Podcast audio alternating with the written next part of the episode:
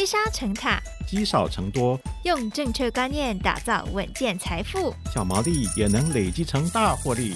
欢迎收听《毛利小姐变有钱》。Hello，大家好，欢迎收听《毛利小姐变有钱》，我是佩服，我是少瑜。哎，佩服，如果你今天呢、啊，嗯、你的存股变成标股，哇！呃你会卖掉还是继续存呢？我会先大笑三声，哈哈哈哈，但是这真的很两难啊，因为毕竟账面上的数字一打开，如果变标股，那个获利数字一定都是非常的诱人。没错。可是呢，嗯、哦，你又很怕说你卖掉之后买不回来了怎么办？对，你知道这个问题实在是很幸福，嗯、是幸福的烦恼。是没错。但是呢。其实还会蛮好奇，就是说，如果是专家遇到的时候会怎么做？哎，我觉得其实这就回归到专家每次都很喜欢聊的一件事情，就是你的交易策略到底是什么？你当初买进的原因是什么？不然我们来问问看今天的来宾他会怎么做。好了，嗯、我们一起来欢迎今天的来宾，理财作家古海老牛，老牛好，嗨，主持人好，听众朋友大家好，好，是老牛，老牛会怎么做？这个吗？哎，答案其实很两难。哦，也是很两难吗？去年我也是做了很多艰难的抉择，很多幸福的烦恼。对对对对对，没关系，我们等下就来一一检视一下这个东西到底为什么那么难？那、呃、为什么那么难呢、啊？那刚好老牛其实最近也出了一本新书，我们等下来聊聊这个部分。因为老牛在新书里面就有讲到这个所谓的左侧交易跟右侧交易，其实这个交易就跟我们刚刚遇到这个两难的问题非常有关系。嗯、能不能先请老牛给我们解释一下什么叫左侧，什么叫右侧呢？好。左侧的话，主要是告诉投资人一个观念，是它属于一种价值型的投资，嗯，也就是一般投资人会做的，越跌越买啊，哦，就是。继续往下买，然后买出一个微笑曲线。嗯，主要是因为股价越跌越美丽嘛。对，哦，越跌越甜哦，能够赚更多，所以这是属于左侧交易。那右侧交易的话，属于这种成长型的这种投资，所以它必须要跟着股价上涨的时候，然后跟着去做买进。嗯，那一不小心就会变成追高了哈。所以这是主要左侧交易跟右侧交易的差别。嗯，哎、欸，我觉得听到这里，大家一定很好奇，就是说，哎、欸，那这样子大家都左侧交易就好了，保证我的价格一定会是比较便宜的嘛？嗯、那为什么我要做右侧交易呢？如果你对于宏达店你都做左侧交易的话，越跌越买。被考博巴塞跌破了，跌到地狱里面去了。对，从一千元跌到现在只剩两位数的时候，你心里面是作何感想？所以这是我们要讨论的，到底什么东西可以做左侧，什么东西可以做右侧？这也是我们在股市中啊积极的去研究、拒绝投资。嗯、那我想先问主持人，有没有什么标的是你认为可以越跌越买的？零零五零，零零五零。对，我觉得金融股也蛮适合的。对，但是开发金就会枯萎。哎，不要这样说。哎，上次我不是有跟大家分享说，我开发金是买在九块钱吗？嗯，然后后来涨到十七、十八翻倍，我就把它卖掉一些。啊，现在还有一部分的部位。哦，等一下也会跟大家分享一些，我在书里面有提到的一些绩优股。嗯，那主持人刚刚有提到零零五零哦，越跌越买，这个没有问题嘛？那金融股越跌越买没有问题。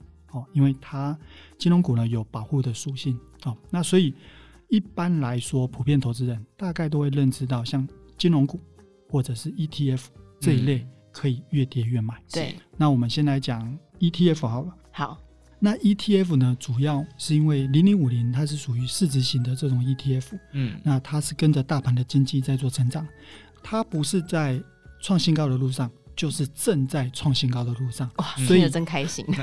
所以这种 ETF 呢，我们持有是非常安心的，没有问题啊。那第二种就是刚刚另外佩服提到，像金融股，嗯，啊，金融股它是属于金身不倒股，然后用钱滚钱。像这种金融股呢，它其实每年的获利基本上都是稳稳的往上的。当然，我们有看到某些事件的发生，例如说之前的产险呐，嗯，然后疫情的时候，还有股债双跌的时候啊。金融股也会受到影响，毕竟金融资产的评价本来就它有受到资产的减损，嗯，所以它的评价会往下滑，所以这是投资人要稍微小心的。但是长线来看，它应该还是都会继续的往上涨，嗯。那另外一种还有现在最热就是高股息 ETF，听到的时候好像已经正在涨了，嗯啊，这个时候大家心里面就会觉得乱糟糟的，嗯，就不知道说没有一个标准说，哎，到底现在。零零八七八啊，就是佩服好像有买嘛，零零八七八，然后你说它二十块，那你觉得还可以买吗？紧张啊！想说这个就就那个位阶看起来都在高位了。对对对，你会觉得说它股价在相对高位，所以这个时候呢，我在书里面就有跟大家分享说，如何用估价的方式去找出高股息 ETF 的便宜价、嗯，合理价跟昂贵价。哦，那零零五六现在肯定在昂贵价。答案不是这样。好，那我们简单的来讲一下怎么做计算的，好了。嗯，好。所以我们会把这个高股息 ETF 它近一年的股利，然后来做回推。哦，例如用七趴、六趴、五趴来定义它的便宜价、合理价、昂贵价。所以你看这个零零五六，它去年是发二点二元，嗯，你用二点二去除以零点七，出来的价位就是在便宜价。那你用二点二除以六趴。就是合理价，那用二点二除以五趴就是昂贵价。那跟投资人讲一下答案，现在零零五六大概是三十六块左右，它其实是在合理价的附近啊，居然是合理的。对，那合理价的意思也是代表说，你现在买进，平均来说，你这一年可以领到六趴的股利，基本上还是相对比较好的。当然，对我来讲，我一定会告诉投资人，尽量买在合理价以下，因为合理价是六趴嘛。那如果越便宜的话，那你就是买到七趴甚至八趴的殖利率。嗯。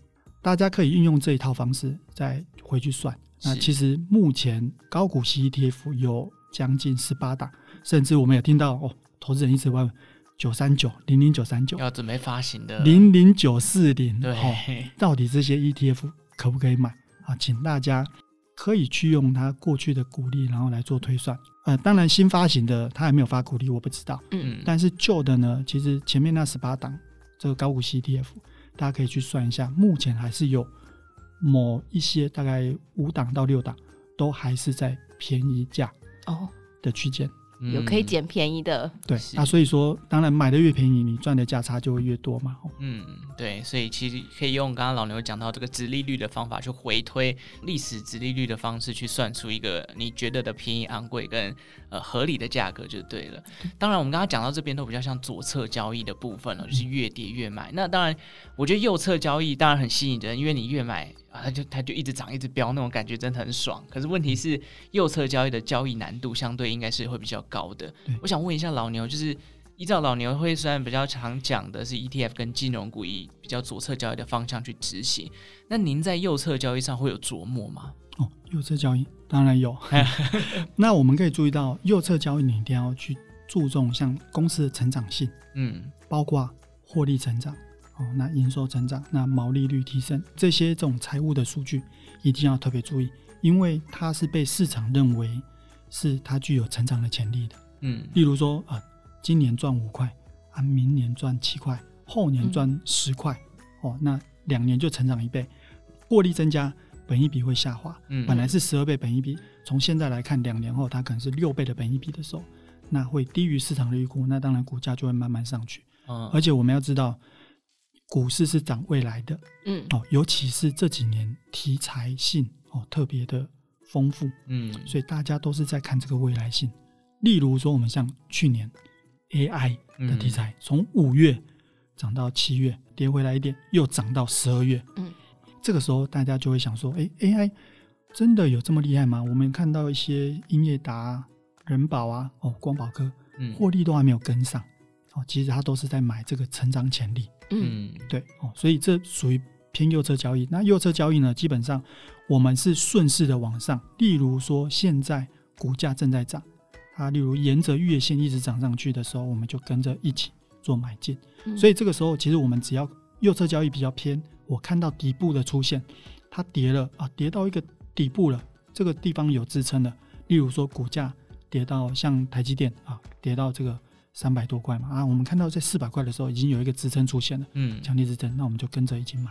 做右侧想一想，如果你是四百块买进，那你已经赚赚不少。但这个右侧交易就感觉你必须要对这个股性、对这个公司，你必须要有一定基础的了解，嗯，就不能像买 ETF 这样傻傻的就越跌越买。对，也不是傻傻的，我这样 攻击投资人。不会，我自己也是在会跟。投资朋友讲，就是不管你是做什么投资，都一定要知道你在买什么，都一定要有足够了解。对，我想刚刚讲到这个左侧跟右侧，大家应该大概有个底的，一个是从底部买上来，一个是追着它往上买的那种感觉。嗯、可是我想问一下老牛，就是投资人可能会有个好奇心，就是那那我可以两种都做吗？还是我在这上面，譬如说我有一百万好了，老娘会怎么样分配？譬如说，可能我五十万放在左侧交易的部位，右呃五十万再放在右侧，还是这个比例大概要怎么抓？好，这个部分呢？要看每一个人不一样，像佩服你的投资风格跟这个孝瑜的投资风格肯定是不太一样的。嗯，对，孝瑜的话现在有家庭嘛，所以他经济压力可能会呃比较重一点点。对，每一个人资金的配置都不太一样。像我自己是哎，虽然哦我的胆子没有特别大，但是我近几年变得我还蛮喜欢压成长股的。例如说在二零二二年的时候，嗯，这个。股价真的是越跌越美丽嘛？我们刚刚有提到，所以像成长股，它都已经跌到一个哦，跌到出汁了吼，啊，都太甜了吼，甜到都比台南的糖还要甜呢，台南的饮料还要甜。那这个时候我就会想说，那我就去看到这家公司其实获利它没有衰退，是，可是市场上面一直在认为说啊，它可能订单没有了啊，或者是库存太高啊，哦，这些问题，嗯，所以他们都把它股价哎预期调降。但这个时候，我们用一些估简单的估价方式，例如刚刚有提到用股利去做评估，我们也可以用本一笔做评估，那你就买在相对的低的位阶就好了。嗯、所以，那我自己呢，当然也是会有左侧交易的部分，像刚刚有提到金融股我也有，然后高值利率股我也有，嗯，好、哦，所以这个部分都是比较偏左侧交易的。是，那右侧交易呢，就是也是有一部分会放慢慢放多一点在这边。嗯，那大家要知道就是。其实我自己的投资风格是比较偏混搭风，嗯，所以如果你就依照自己的这个风险的评估，例如说买这些高股息 ETF，他们主要比较想要多一点现金流嘛，那这个时候你就可以依照自己的现金流来做规划，嗯，到底我要高股息 ETF 多一点呢，还是要电子股或者是主题型的 ETF 多一点？嗯嗯，是我刚刚这样听下来，就是、嗯、呃。等于说右侧交易的报酬也算高，但是风险也相对的比较大，就对了嘛。所以呃，这两种交易当然就是要看投资人自己去判断。不过问题来了，就像我们刚刚前面最一开始开场的时候讲到，我今天是做左侧交易，譬如说刚刚老牛讲到的高值利率股，就以人保这档来举例好了。人保一直以来都是很多人定存的一个，大家都会选择的一个标的。可是人保在去年因为这个 AI 的浪潮，也是把它的股价推升了不少。嗯、那这时候我的左侧交易股变成了一个标股的时候，老牛，你觉得它是应该要转成右侧交易吗？还是我就继续存着就好了呢？通常很多人都会这样，就是像为什么我会写这本书？我在第一章的时候告诉大家，其实很多人都是在二零二二年的时候下跌的时候不敢买，嗯，涨的时候。也不敢买，也不敢追哦啊，这个我就真的没办法。但是我在书里面就是有提供一套估价方法，嗯，让你知道说现在到底是便宜、合理或者是昂贵，嗯。那这个时候我二零二二年哦，你台湾五十超过十档以上都是在这个合理偏低，甚至有来到便宜价的部分。嗯、那这个时候我们当然是看到说，哎呦，这些便宜价的个股出现的时候，当然就会比较做积极的买进。啊，那你就是往下慢慢的买。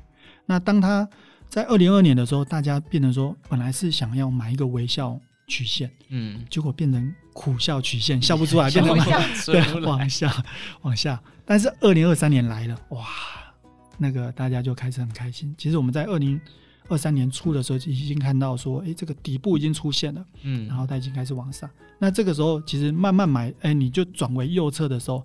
它慢慢又变成微笑曲线，那你放到现在，今天又创盘中新高嘛？吼，嗯，那现在是叫什么？大笑曲线，嗯，狂笑曲线，然后，那当然的确，我有告诉大家，如果你对这场个股不够熟悉的话，你就用估价的方式去做，嗯，便宜价、合理价、昂贵价。例如刚刚有提到人保，嗯，那人保的部分，它其实。相较来说，因为我自己最喜欢的叫做英业达，嗯，好、哦，那英业达其实我们在前几年在书里面都有介绍过，然后甚至上节目我忘记有没有提到，那不过那时候股价都在二十几块钱而已，是。对，那它也是因为 AI 的关系涨涨涨，涨到四十，嗯，涨到四十五十我就受不了了，因为它已经碰到昂贵价啊，哦，那后面到六十到七十那一段我就没有赚到，但是。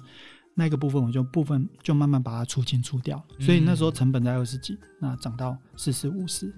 对，所以所以其实一次买股票不能只有买单张，因为我认识有些朋友，他可能都是看好他就买一张，嗯、或是买很少的零股。嗯、所以老袁会建议说，可能一次买可能至少一两，至少两张以上，让他有可以进退有据嘛。好，我会建议买越多越好了。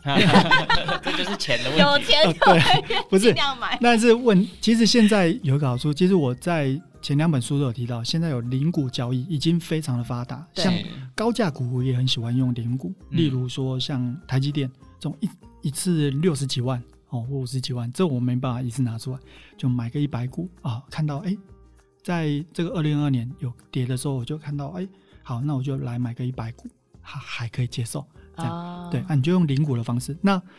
以我的交易方式，我会建议大家用买偶数的方式。偶数，对啊，你如果不喜欢的时候，你觉得啊，像前几天大家就跟我说，哎、欸，他觉得某某档涨太多了，嗯，我就说啊，或者是过年了，其实很多投资人不喜欢爆股，对、哦，所以我就说，那你就卖一半，啊，剩一半还可以再看看，因为那一半还是有获利的，嗯，这样啊，至少先把获利一半了结放到口袋里面，也比较安心啊、哦哦，对。对，偶数你就比较好猜一半呐、啊，你的基数就只有什么三点五二点，我就那另外你刚刚提到一张，那也没有问题，那你就卖五百股啊，分批卖，哦、所以我都会建议至少分两批三批。那当然的确有可能会碰到说啊，隔天又跌回去一点点，少赚了几千块，会有一点点难过。但你多交易几次，你会发现抱越久还是会涨越多。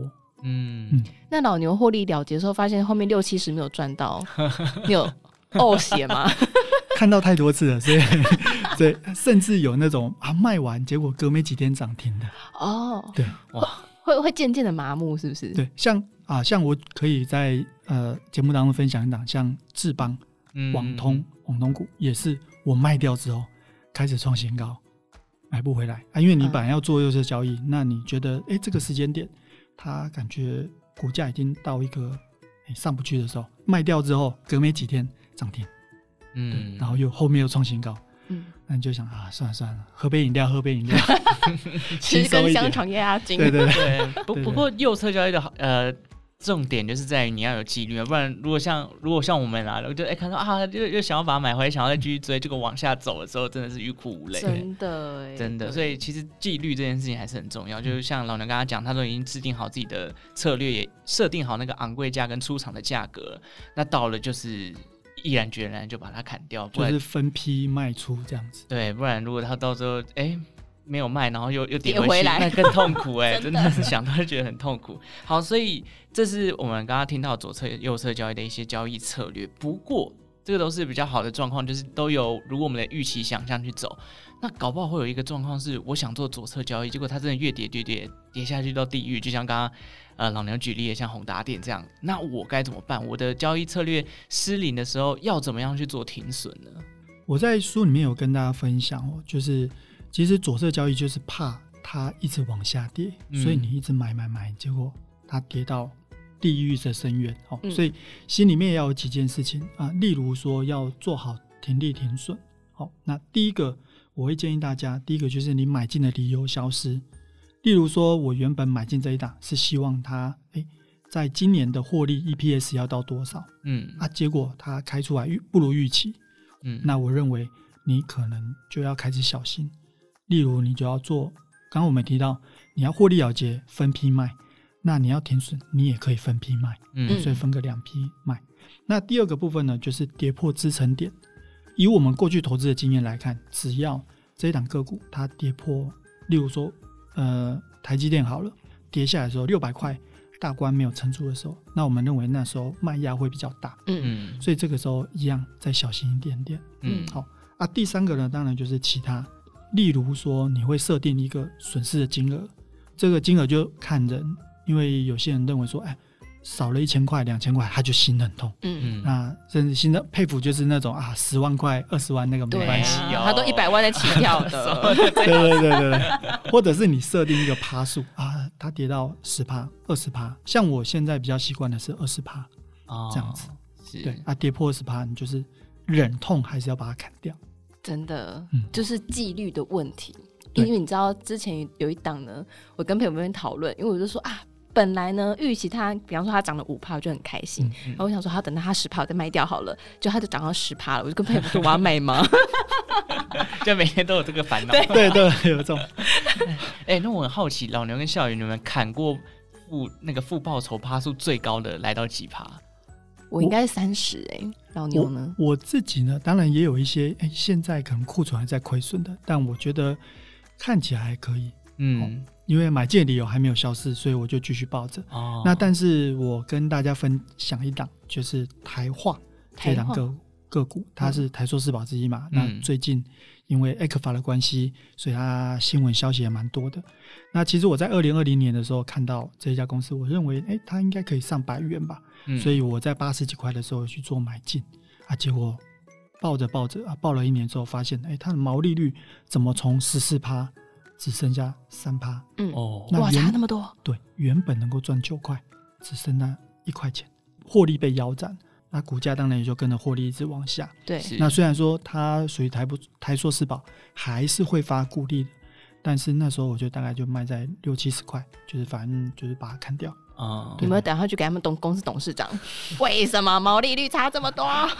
当然啦，公司会在那个法说会上面跟大家说明哦。那、嗯、但是你可以知道说，这家公公司毛利率能够差到这么多，而甚至是到近五年来说是最差的状况、嗯、哦，那你就要特别注意。那当然，台硕你说会不会倒？我认为是几率比较低。可是它你要看它的获利状况，因为。有些公司还是继续赚钱，可是它获利越来越少，嗯，这个时候就要特别的注意跟小心。哎、欸，我有个很好奇的问题，这是我算是私人的问题，我拿上来跟大家分享。哦嗯、就是呢，有一个公司啊，它就是呢，呃，在近几年开始发展车用相关的东西，然后可是它的每个月的营收获利都其实很不好看，大概持续了有一年多左右。可是他都说，哦，这个明年开始呢，它这个车用就会大爆发。然后我就很好奇问老牛，所以像遇到这样的，他释放消息说啊，我我可能明年就会大赚钱，可是你手上还抱有这个已经亏损了很多趴、几十趴的股票，你还会续报吗？嗯，笑宇应该是帮朋友问的吧？好，这也是投资人很好奇的一个问题啊，因为我在判断一档个股分成四个面向，一个叫做基本面，嗯，然后技术面，然后筹码面，现在最后一个叫题材面。那因为很现在很多公司，尤其是总经理啊、董事长都很会吹，所以我们还是要好好的检视这一家公司这个管理阶层他的言行到底是怎么样。那、哦啊、像这种如果获利不好，然后本益比又太高的话，我认为我会慢慢把它除掉。哦，对我，因为现在在呃台股当中，ETF 有两百两百八十档左右，那个股有一千八百档。我不需要一直守着这家公司，我可能还可以把资金做比较好的运用。哦，对，好了，勇敢的分手。对，除非它是什么值利率特别高啊，或者是哎，真的好像很有机会，那个有很多大户啊、外资都一直买的话，那会比较安心一点，因为有人陪着你嘛，对不对？对啊，但是如果这种获利，因为我是比较偏重基本面的投资人，所以这家公司如果它的获利表现不好的话，我认为我自己会慢慢的把它砍掉。哦，嗯、好，分批卖出，不管在获利或者是停损，都还蛮好用的。对，就跟谈恋爱一样，没错。因为谈恋爱不能分批，不能分批。而我们可以先找好下一档啊，不是不是。对啊，反正可是刚刚听到车用，我就想到最近这一段时间特斯拉也是蛮惨的。你看这个电动车龙头的状况都不太好，所以是是车用这个市场还有待观察。好，我会转告我朋友。好，那我觉得最后就来问一下老牛，就这样都聊到左侧右侧交易，我想问一下，现阶段老牛手上有没有在观察的左侧交易股或者是右侧交易股，给我们的跟我们的投资朋友做一个分享？在书里面呢，当然除了我们刚刚有提到金融股。跟这个高股息 ETF，在书里面我都有提到，跟大家分享怎么样去做分析，它的合理价、便宜价、昂贵价。另外，我在书里面也放了五十档的一个老牛市场股，嗯，是如果你不会看财报，我已经先帮你看过了。哦，对啊，所以这些公司是我过去以来投资这十年来认为这些公司的表现是蛮不错的。嗯，那当然包括台积电也有在里面，然后还有我等一下要跟大家分享的。一家叫做资通二四七一哦，这一家公司，那它公司有一个 slogan 叫做“资讯畅通，通往成功”。哦，哦，那你有听到资讯的话，他这家公司是做比较就是资讯的一个服务商，嗯，那去卖一些系统整合或者是有应用应用软体跟软体的一些产品。嗯，那像这种资讯的服务商呢，像我们知道说前阵子有这个半导体大厂，它被骇客入侵，嗯，哦，那。当然，资安这件事情就非常重要。是，好，所以这种资讯服务股呢，它第一个，它先卖你产品，卖完之后呢，那你的东西坏掉了，或者是你需要服务。那你一定找我嘛，因为东西是我卖给你的，对，那我再收你一笔咨询的费用，没错。所以就是这样，哎，我卖你产品，然后再咨询服务，卖你产品再咨询服务，就下次还是有时候啊，你这个又要升级了，一点零变二点零，二点零要变三点零，跟瓦斯一样，你知道吗？对，所以它就是这样，就是它是获利是持续的。那我们也可以看到这家公司，它的获利是连续六年成长啊，因为。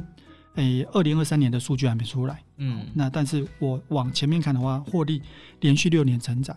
那它所以它是这个产业当中的龙头股吗？它不是龙头股，它是中小型，中小型，中小型比较会涨。哦，不是啦，比较成长性，就是大家比较没看到。那我比较喜欢找这种，诶，中小型然后偏冷门股，嗯，那就是等大家就慢慢进来，嗯，再拉抬它。哦，那我们可以看到说它是连续十三年配息。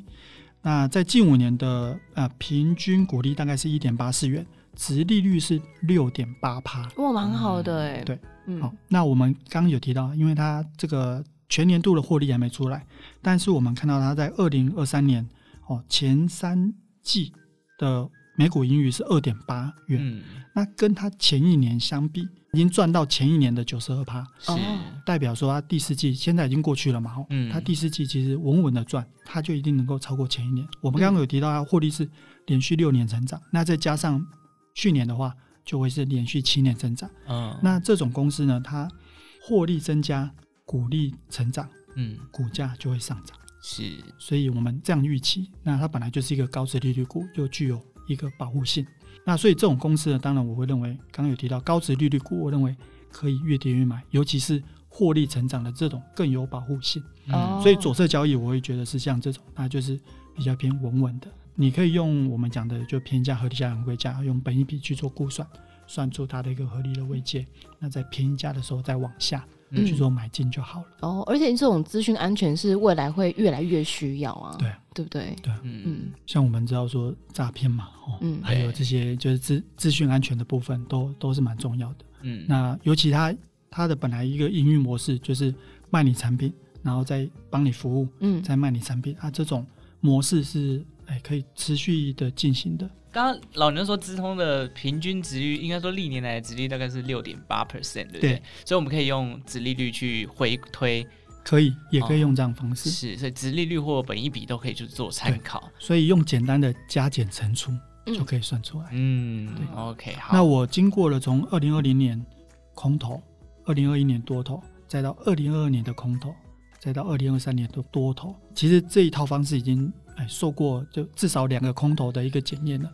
我认为是算蛮相对稳健的，那至少也不会让投资人跌了不敢买，嗯啊涨了也不敢追，哦，就是真的会堆心瓜。真的，你算出来之后就比较有底，知道怎么做。对对对，嗯对，这是左侧交易的部分。嗯，那右侧呢？好，右侧交易刚刚有提到车用的部分嘛，啊，但这一家公司它主要是跟那个电力相关的，叫做台达电。哦，台达电哦，大牛股哎，对，大牛股。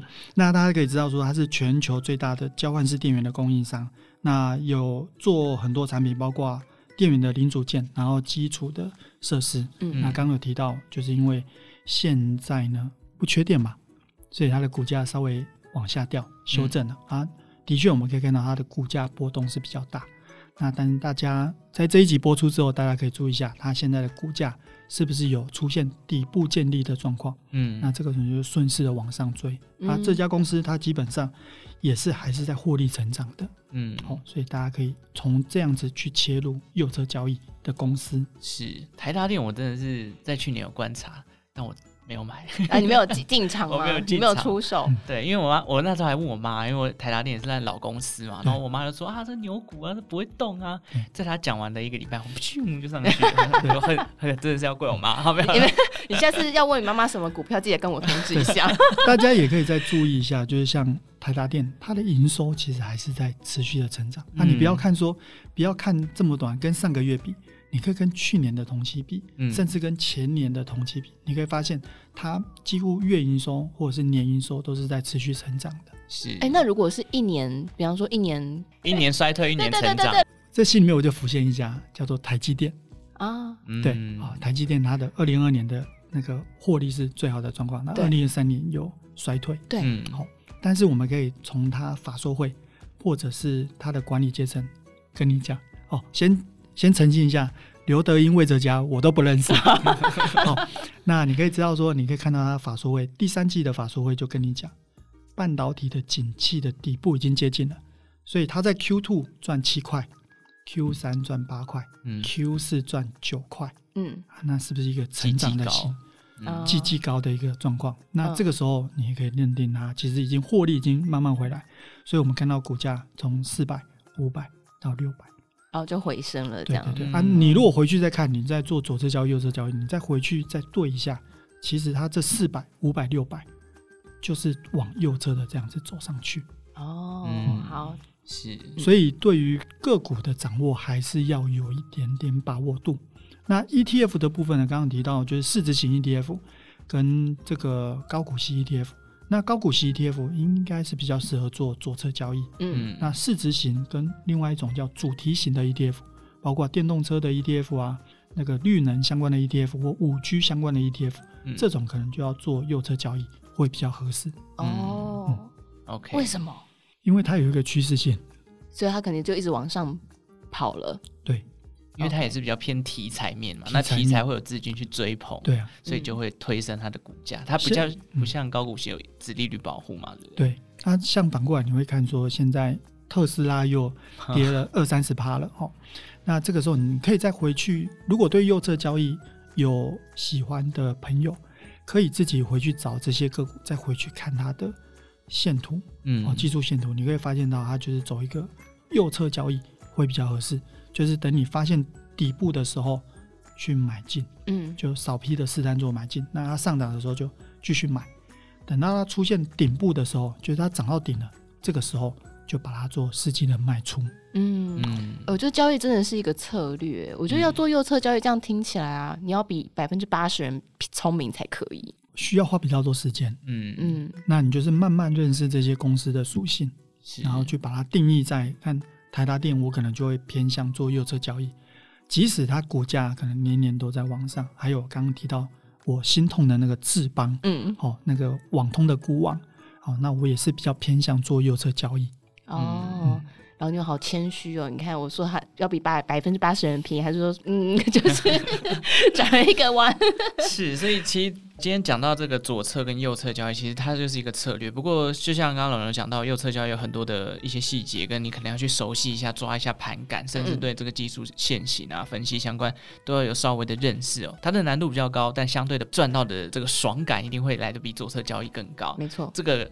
就是大家要多去练习的部分了。那再跟大家推荐一下股海老牛的新书哦，叫做《最新报警名单赢过大盘二十 percent》，大家有兴趣可以去上网了解看看这本书哦。那今天非常谢谢老牛的分享，谢谢。好，谢谢主持人，谢谢听众。